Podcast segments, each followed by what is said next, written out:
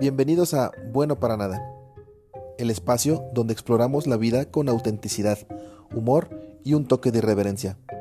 Soy Héctor, el anfitrión de esta travesía en la que hablaremos de los temas que muchos evitan, pero que todos experimentamos. Aquí no encontrarás respuestas perfectas ni fórmulas mágicas, porque somos buenos para nada y malos para todo. Cada episodio es una conversación honesta donde comparto mis experiencias, reflexiones y hasta mis propias contradicciones. ¿El objetivo? Descubrir que está bien ser imperfecto y que el caos de la vida puede tener su propia belleza. Aquí no somos expertos, solo curiosos de la vida. Prepárate para reflexionar y aceptar que ser bueno para nada no suena tan mal después de todo.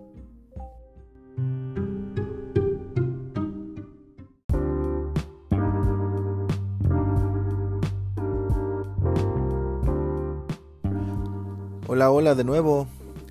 Ya tenía un par de semanas que no subía episodios.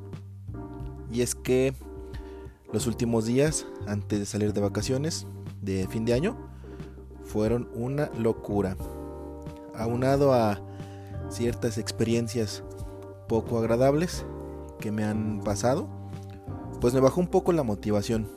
Y pues sí, tuve un bajón emocional también. Pero ya estoy aquí de nuevo ahora desde mi casa, pegadito a mis niñas.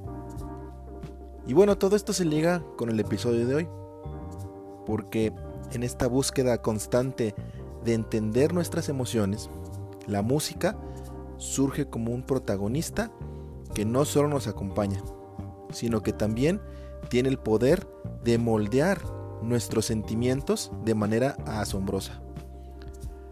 La relación entre la música y las emociones va más allá de la percepción subjetiva. Realmente hay una conexión casi tangible entre lo que escuchamos y cómo nos sentimos. Hola, de nuevo, soy Héctor, bienvenidos a un nuevo episodio de Bueno para Nada. Y hoy vamos a platicar sobre el impacto de la música en nuestras emociones. Personalmente encuentro fascinante la diversidad musical.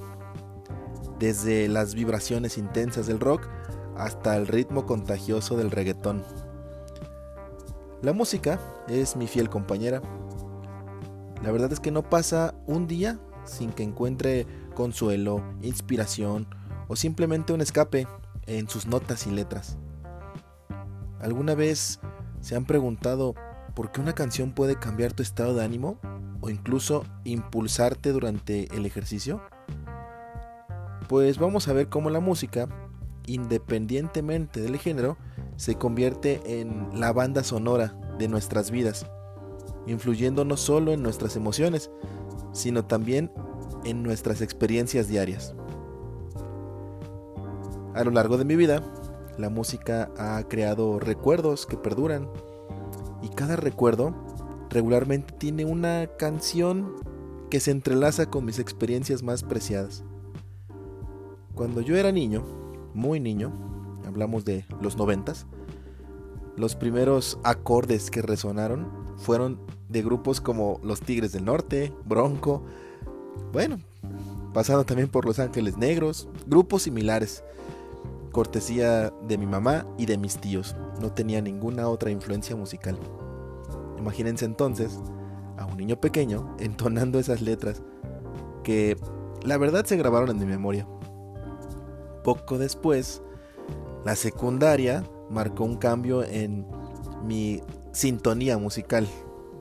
Inmerso en un mundo de búsqueda de identidad, sentía que no encajaba en este rubro con mis demás compañeros. Sin embargo, un amigo, que todavía lo frecuento mucho, introdujo un nuevo capítulo en mi repertorio al presentarme el impactante mundo del rock. No sin antes echarse una buena burlada, por lo que escuchaba yo. Me presentó a los Red Hot Chili Peppers, a Foo Fighters y grupos que aún sigo escuchando. Es que esas guitarras y esos ritmos poderosos se convirtieron en la banda sonora de mi adolescencia.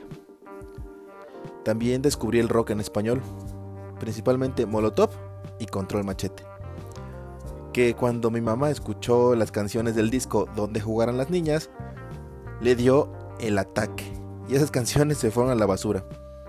Y pues hay que recordar que en esos tiempos, en ese momento, pues eran cassettes o CDs. No había de otra. Me empezó a gustar el metal, que sigo escuchando por cierto. Pero también debo confesar que de forma hasta clandestina, el pop también tenía su espacio en mí. Y esta música regional también eh, la seguía escuchando. Así me vi inmerso en un abanico musical que iba desde eh, lo pesado hasta lo melancólico. Y hoy cada canción eh, siento que es un portal a recuerdos, un viaje a través del tiempo que me conecta con personas que dejaron huella en mi vida. Fíjense que yo tengo una canción para cada una de las personas que significan algo para mí, que con el simple hecho de oírla me remonta a buenos momentos. Este último año he descubierto que las letras de las canciones son verdaderas joyas literarias. Ahora ya me siento identificado en muchas de las canciones que pues antes solía cantar. Dentro de todo este universo musical he explorado, he descubierto que cada género, cada ritmo, tiene el poder único de generar emociones, desde la melancolía hasta la euforia desenfrenada. Solo por mencionar un ejemplo, ¿han escuchado la canción de Pablo Milanés? Que se llama ¿Cuánto gané? ¿Cuánto perdí? Es una de las que ponía en mi casa eh, cuando era niño. La escucho y experimento una conexión profunda con mi familia. Es algo que me transporta a mi infancia. Así también eh, las canciones de rock despiertan en mí una energía importante. ¿Han escuchado el inicio de la canción Pull Me Under de Dream Theater.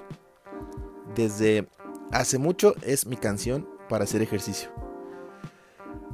Y sobre la música clásica, también me gusta porque me sumerge en un estado de serenidad. Estimula mucho mi concentración. Regularmente la escucho en mi oficina. Una buena amiga siempre dice, ya puso su música para tranquilizar loquitos. Que de hecho sí me tranquiliza. Últimamente volví a escuchar las canciones de Gustavo Cerati. ¿A poco la canción de Adiós no es de puro crecimiento personal? Con la parte de poder decir adiós es crecer. La verdad es un rolón. La música es un puente que conecta experiencias y emociones.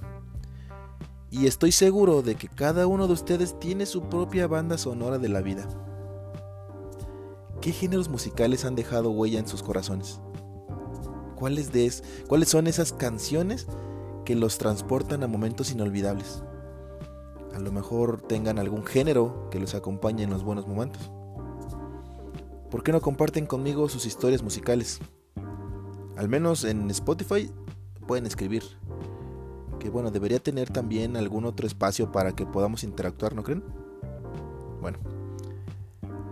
Y siento que así podrían compartir en este caso sus experiencias musicales. Quién sabe. A lo mejor esas historias se convierten en pues inspiración para nuevos episodios de Bueno para nada. Bueno, dejamos a un lado el gusto el, gusto culposo, por cierto, ¿eh? que la verdad que sí tengo varios. Pero ya para ir cerrando este breve episodio, aquí les van cinco canciones que les recomiendo agreguen a su repertorio. Serán de rock en español, que significan algo para mí, sin ningún orden específico. Ahí les van. 1. Agua de jarabe de palo. De mis favoritas cuando estaba en prepa. Porque, ¿cómo quieres ser mi amiga si por ti daría la vida? Y la parte de agua y sed, serio problema. Genial para mí. Siguiente canción. Crimen de Gustavo Cerati. Es una de las que más escuché este año. Y eso que es viejita. Y es que la parte de si no olvido moriré me mata. Y luego, ahora sé lo que es perder. Uf. Siguiente canción. Viento de Caifanes. ¿Quién no ha deseado que el tiempo se detenga muchos años. Y volvámonos eternos. O mejor aún, que quiero orbitar planetas hasta ver uno vacío. Que quiero irme a vivir, pero que sea contigo.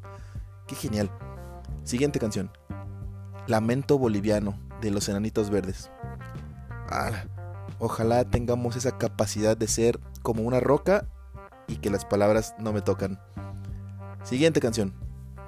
Aprovechate de Café Tacuba. Y es que sí, pon mi mundo de cabeza.